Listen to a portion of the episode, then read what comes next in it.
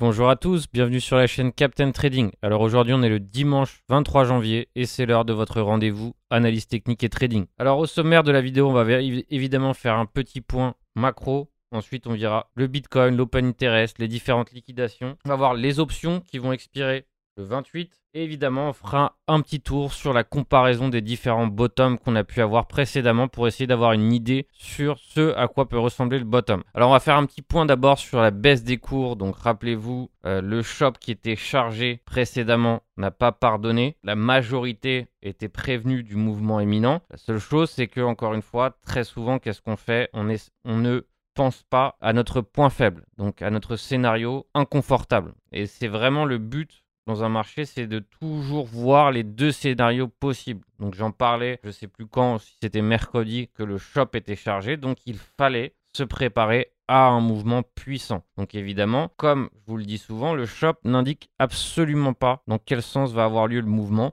mais uniquement nous donne une indication sur la proximité du mouvement. C'est pour ça qu'il est très important de travailler point faible. Et ça, évidemment, c'est quelque chose que très peu de gens font et c'est pour ça qu'on se certains se retrouvent du coup avec des pertes énormes. Alors, évidemment, j'espère que pour la majorité d'entre vous, vous en tirez correctement. Donc, n'oubliez pas que ce genre de baisse des cours et éventuellement, du coup, euh, pour certains, s'ils ont perdu, c'est des leçons. D'accord? C'est qu'il faut tirer des leçons de ce genre d'éléments, de ce genre d'événements pour derrière essayer de ne plus reproduire. Donc je vous rappelle que le marché est bourré d'opportunités. La seule chose, c'est qu'il faut être capable de les voir. Et donc pour ça, évidemment, il faut arriver à se remettre en question. Il faut arriver, du coup, à assumer ces moments où on fait des erreurs. Et croyez-moi, on en a tous fait. Donc évidemment, si derrière, vous avez du mal à vous en remettre et que vous souhaitez simplement dialoguer avec des membres de la communauté, évidemment, le Discord est ouvert pour que vous puissiez partager votre expérience, du coup, avec d'autres membres. C'est toujours très important de parler et du coup la communauté évidemment là pour ça. Donc maintenant, la question que tout le monde se pose évidemment, c'est est-ce qu'on a un bottom, est-ce que c'est le moment d'acheter, etc. Alors évidemment, c'est une question qui est assez délicate.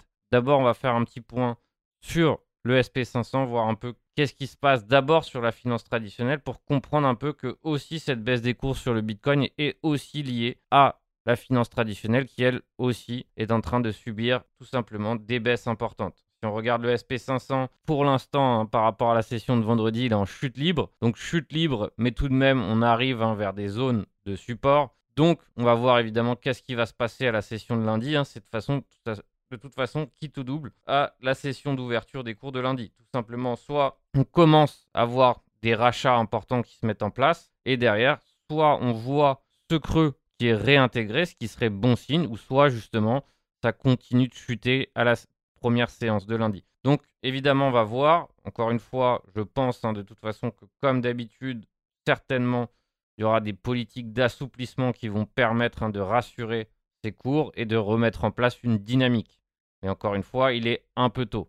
Donc c'est vrai que là, on se retrouve sur des zones hein, qu'on n'a pas vues depuis longtemps. On voit un RSI du coup en survente. Donc on verra, mais de toute façon, très souvent, qu'est-ce qui se passe sur ce genre de marché, surtout la finance traditionnelle? Ça finit par rebondir. Donc, encore une fois, le but, c'est de ne pas paniquer, mais d'être capable d'observer ce qui se passe. D'accord? Donc, un, le but, c'est pas d'être impulsif. On n'essaye pas de se rattraper, de rattraper ses pertes de façon impulsive. Ça ne, ça ne sert strictement à rien. C'est maintenant un jeu d'observation et de réactivité. C'est-à-dire qu'il faut être capable de lire et interpréter le marché correctement pour savoir agir. Donc maintenant qu'on voit que le SP500 est tout simplement en train euh, de corriger violemment. Le Nasdaq, c'est pareil. Donc, la majorité hein, des actifs à risque sont en train de chuter. Donc, on va voir. Tout va dépendre évidemment des annonces de la Fed qui peuvent tout simplement permettre de relancer les marchés. Donc, nous, on va s'intéresser au Bitcoin hein, car c'est principalement l'objet de notre chaîne, hein, tout simplement d'observer les cours crypto. On voit qu'on a eu une massive bougie baissière qui s'est mise en place. Donc, c'est pour ça que j'avais fait un petit thread sur la volatilité. Et du coup, vu qu'on ne connaissait absolument pas le sens du mouvement prochain, on pouvait miser uniquement sur la volatilité. Et donc évidemment, pour tous ceux qui ont misé sur la volatilité, comme je l'avais suggéré, évidemment, ont gagné gros grâce, par exemple, à l'achat des move contracts. Donc c'est vrai que pour ma part, j'aurais pu prendre des put options et je l'ai pas fait, car je trouvais qu'on était actuellement sur un support et du coup c'est une erreur de ma part parce que j'aurais pu prendre des put options car ça aurait été évidemment extrêmement rentable. L'avantage, c'est que j'ai pris aussi des move contracts et ça, ça m'a permis du coup d'amortir et de faire des énormes gains sur cette hausse de la volatilité. Donc je pense qu'il y a beaucoup de membres de la communauté qui ont profité de ces achats move hein, où j'ai pu faire un tutoriel. Donc je vous invite évidemment à regarder le tutoriel sur les move contracts. Seule chose, c'est important de comprendre que ces move contracts peuvent être rentables, mais peuvent aussi générer des pertes importantes. Donc n'oubliez pas euh, de bien respecter les critères de sélection que j'ai pour rentrer dans ces move contracts. Sinon, évidemment,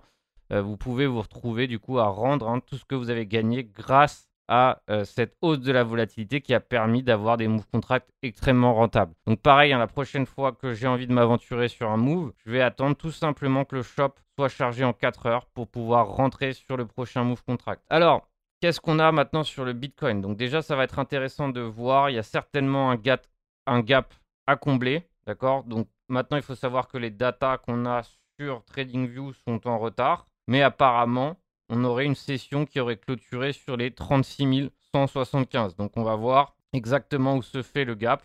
Ça va être difficile à savoir, tout simplement parce qu'on a des datas qui sont en retard. Mais il y aura certainement, je pense, un gap à combler. Donc forcément, ça peut être une petite opportunité de rebond ou tout simplement attendre que le gap soit clôturé pour éventuellement relancer un short. Donc avant de voir tous les niveaux euh, qui sont que j'estime des niveaux d'intérêt, on va essayer de faire un petit tour sur les open interest, sur les différentes liquidations qu'on a eues pour essayer de comprendre si éventuellement, grâce à ces indicateurs, on peut éventuellement essayer de flairer un éventuel bottom. Alors, il ne faut pas oublier que. Alors, si on regarde les datas de liquidation, donc ça, je les regarde sur coinglass.com. Avant, ça s'appelait Bebit. Maintenant, ça s'appelle Coinglass. Donc, vous avez un peu tout ce qui se passe au niveau des liquidations. Donc, on n'a plus les datas de la veille. Mais à peu près hier, on était sur les 1 milliard. Et je pense que cumulé entre vendredi et hier, on était à peu près sur 2 milliards. Donc, c'est beaucoup par rapport à habituellement. Mais c'est pas non plus euh, on va dire, l'une des plus grosses liquidations qu'on ait pu subir. D'accord? On en a vu des beaucoup plus violentes, euh, ou en tout cas, j'en ai connu des beaucoup plus violentes. Déjà, rien que celle du 1er décembre, on voit qu'elle est du 4 décembre, elle est plus importante que celle-ci. Donc déjà, soit évidemment, il y a de moins en moins de monde restant à liquider, on n'a tout simplement pas liquidé tout le monde. Ça, ça peut être évidemment les deux cas de figure que j'ai en tête. Donc si on regarde hein, ces deux petits pics de liquidation, mais si on regarde, ils sont bien moindres du 3 décembre. Au niveau de l'open interest, alors qu'est-ce que l'open interest hein, Je vous en parle souvent, c'est tout simplement le cumul des positions short et longues. Donc généralement, qu'est-ce qui se passe? Lorsque on clôture des contrats, donc des liquidations, ça génère généralement des contrats en moins, donc de l'open interest en moins. Donc si on regarde au niveau de l'open interest, on a une belle chute de l'open interest, hein, mais on reste tout simplement sur des niveaux équivalents, on va dire, à septembre. Et Là où on a eu la plus grosse baisse de l'open interest, elle a eu lieu en mai. En mai où s'est créé, où s'est formé l'éventuel bottom qui nous a donné lieu à un ATH. Donc on va voir ce qui se passe au niveau de l'open interest, mais globalement, on ne souhaite pas voir un open interest qui monte trop. D'accord? On ne souhaite pas instantanément revoir cet open interest qui commence, commencerait éventuellement à nouveau à nous créer un nouveau pic au-dessus de celui-ci qui se trouve sur les 20 milliards. D'accord? Donc là, déjà, on voit, on remarque que rapidement, l'open interest se remet à remonter. Et ça, généralement, ça peut être tout simplement des shorts qui continuent à nouveau à s'empiler. Donc il faut être extrêmement prudent et on souhaite réellement voir cet open interest qui se stabilise ou voir qui descend.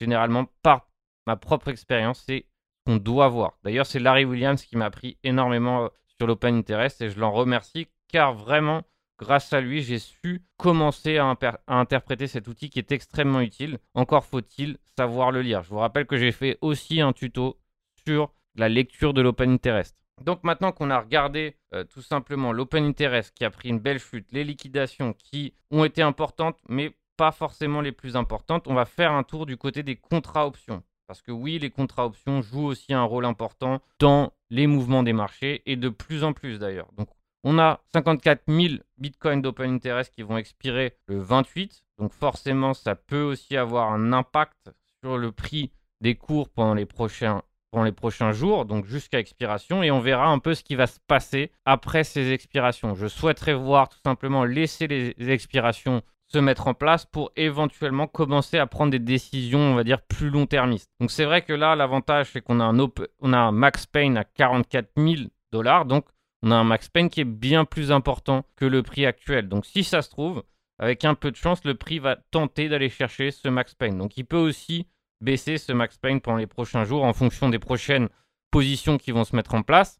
Mais par rapport à d'habitude, où on est au-dessus, cette fois-ci, on est en dessous.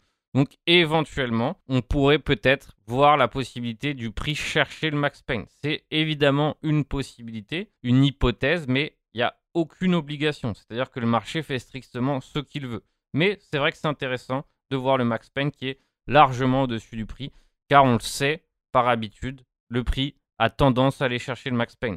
Donc on va regarder un peu du côté euh, des prochaines grosses expirations. Donc pour moi, la grosse expiration sera celle du 25 mars. On voit aussi qu'on a un max pain au 25 mars à 45 000 dollars. Alors pourquoi les expirations de mars importantes C'est parce que c'est les trimestriels. Je vous rappelle que les plus gros contrats sont trimestriels. Donc déjà, en plus, on remarque que pour mars, il y a déjà 44 766 bitcoins en open interest. Donc ça prouve déjà qu'il y a déjà de l'intérêt pour mars. Alors évidemment, le prochain après janvier sera les expirations du 25 février. Et là, on voit qu'il y a uniquement 22 000 d'open interest. Donc déjà, elles, représentent, il y a beaucoup moins d'intérêt actuellement sur celle-ci. Alors maintenant qu'on a fait un peu le tour de toutes les informations qui peuvent nous permettre de cerner le contexte, hein, avec euh, la finance traditionnelle, avec l'open interest, avec l'expiration des options. Donc là, par exemple, en, dernier lieu, on peut aller regarder ce qui se passe sur l'open interest, par exemple, de Bybit.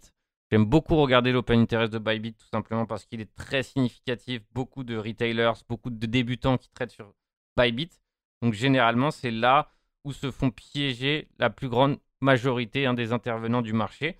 Et donc là, on voit hein, que depuis le bottom, ici à 34 275, hein, donc ce bottom qu'on a temporairement, on voit que l'open interest ne cesse d'augmenter. Donc ça aussi, c'est pas forcément très bon signe. Donc possiblement on voit cet open interest qui va monter jusqu'à l'ouverture des futurs ce soir à minuit.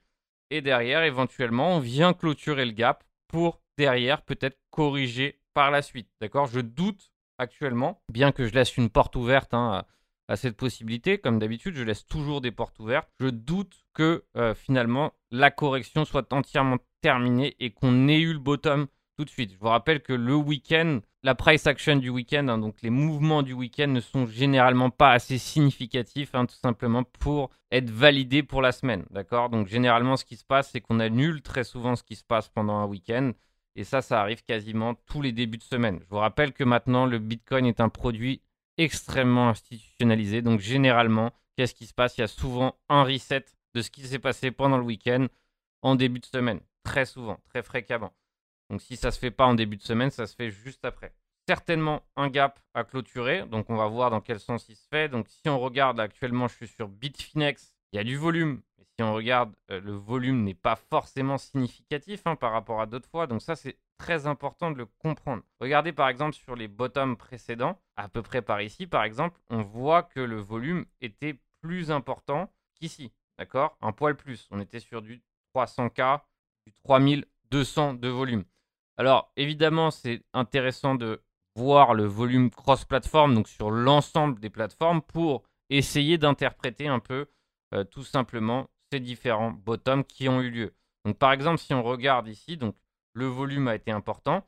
On voit ici que sur la reprise, pas forcément tant que ça, d'accord? Le volume n'était pas si important, mais on voit bien ici qu'à partir de ce niveau, à partir des 28 000, 29 000, on commence à avoir des gens qui achètent massivement ici le bottom. Et derrière, on a un dernier retest qui se met en place. On, vient, on a vient chercher une dernière prise de liquidité quasiment pile poil sur le bas de la bougie du bottom. Et derrière, le prix hausse par la suite. Donc c'est éventuellement ce genre d'action qu'on va chercher à obtenir par ici. D'accord? Donc pour qu'on ait éventuellement un bottom qui se décime, on veut voir un peu toute cette price action hein, qui est s'est mis en place ici sur plusieurs barres, d'accord? Donc ça, il faut comprendre que euh, ça nous a mis à peu près 36 jours à peu près pour former ce bottom, d'accord? Donc jusqu'à la jusqu'à la capitulation finale hein, ici qui a eu lieu le 22 juillet, d'accord? Donc c'est ça qu'on va chercher. Donc soit évidemment on a un V bottom de l'histoire, donc qui fait comme ça, et là dans ces cas-là, pas de doute, on a récupéré cet ancien sommet, donc qu'on va acheter forcément sera issu euh, d'un mouvement haussier, ou soit finalement on a ce genre de consolidation qui se met en place, ce petit range qui s'est mis en place, jusqu'à que finalement ici les acheteurs prennent la main. D'accord? Donc c'est ce genre de price action qu'on va chercher à avoir par ici.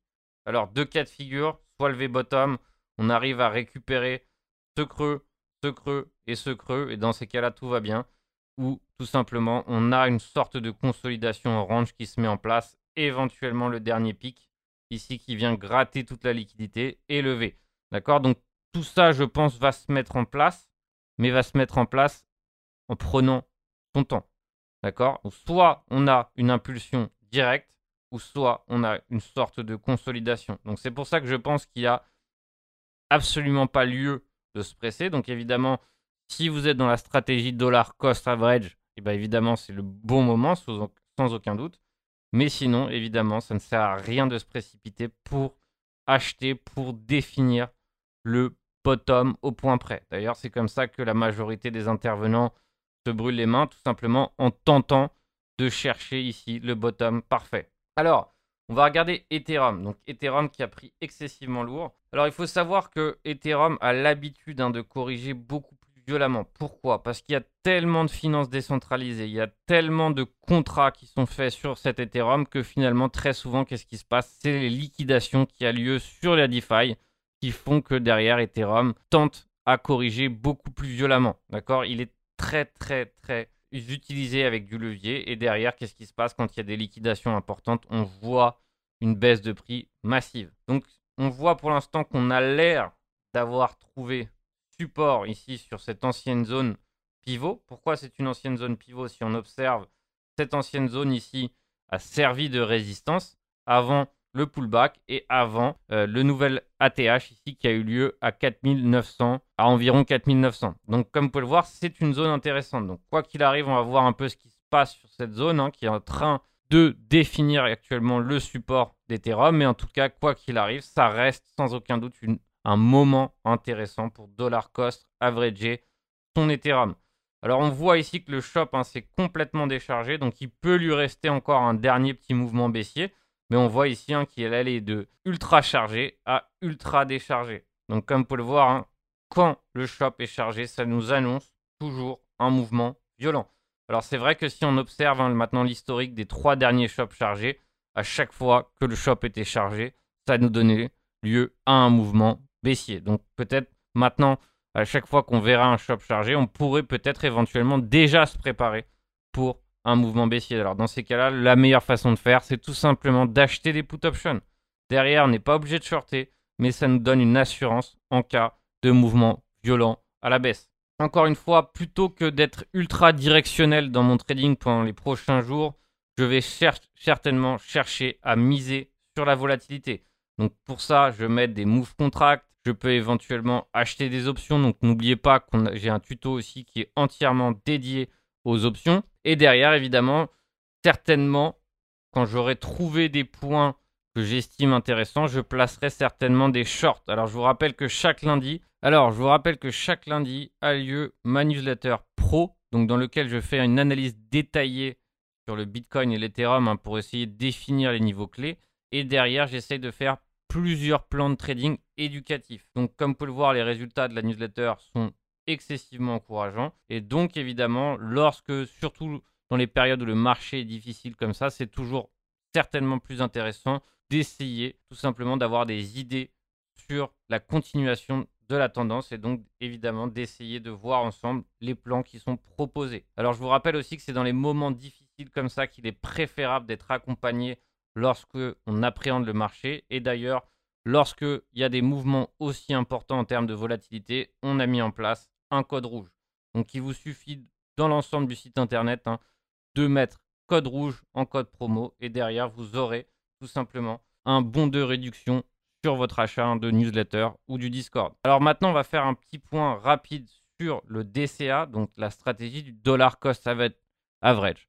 Donc il s'agit tout simplement d'accumuler du Bitcoin ou euh, des cryptos que vous souhaitez. Donc évidemment, on tente bien choisir ces valeurs lorsqu'on fait du dollar cost averaging en petite quantité régulièrement. Alors il faut savoir que maintenant, lorsque le marché est en tendance baissière, c'est maintenant les meilleurs moments pour faire du dollar cost averaging. Alors c'est sûr que forcément, on a l'impression que l'évolution de notre porte-monnaie en dollar cost average n'est pas forcément encourageante. C'est normal vu qu'on est en tendance baissière. Mais il faut savoir que c'est à ce moment-là que ça nous permet d'avoir les meilleurs prix pour avoir le prix moyen le plus intéressant. Pourquoi?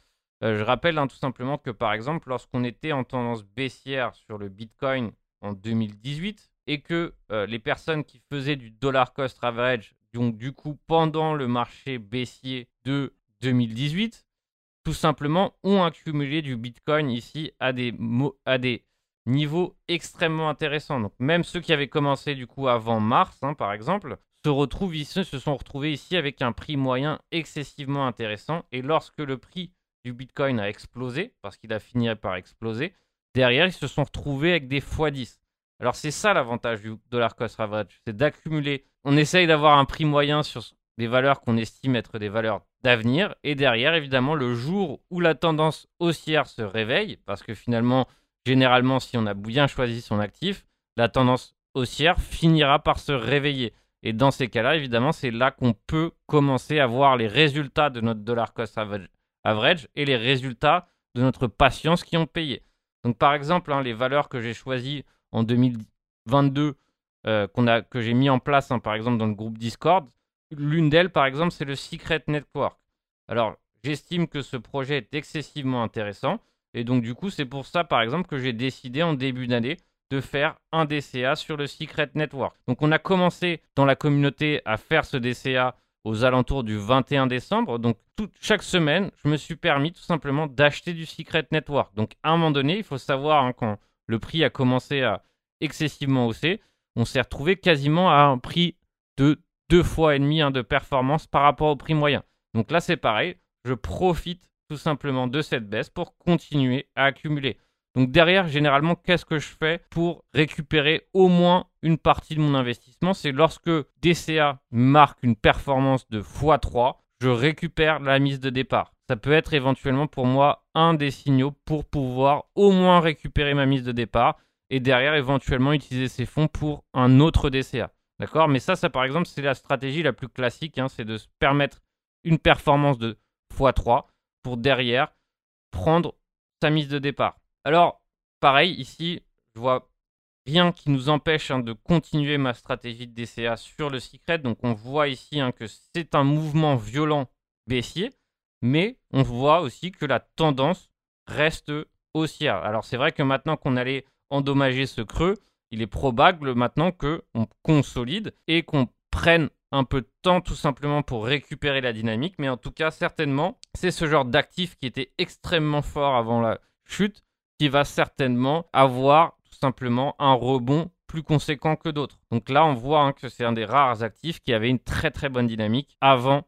le sell-off. Donc pareil ici, si on veut s'attaquer à l'achat de rebond, qui peut être une stratégie, vaut mieux se diriger vers des euh, valeurs qui étaient fortes avant la correction. Cette minute marché est maintenant terminée, donc j'espère évidemment qu'on a pu voir ensemble hein, comment faire le tour un peu de ce qui s'est passé, qu'on essaie ensemble de voir les prochains niveaux clés. Donc on a bien vu que pour l'instant, il n'est absolument pas nécessaire de se précipiter ou de faire ou de prendre des décisions hein, dans la précipitation. Donc n'hésitez pas à partager évidemment avec le reste de la communauté grâce à notre Discord hein, qui est ouvert 24 heures sur 24 et évidemment permettre de partager avec d'autres membres et d'autres passionnés. Donc en attendant, on se retrouve très bientôt pour une prochaine Meet Marché où on se retrouve évidemment sur les réseaux sociaux ou pour ceux qui ont la newsletter, on se retrouve donc demain pour les différents plans de trading que je vais proposer pour la semaine. Bon trading à tous.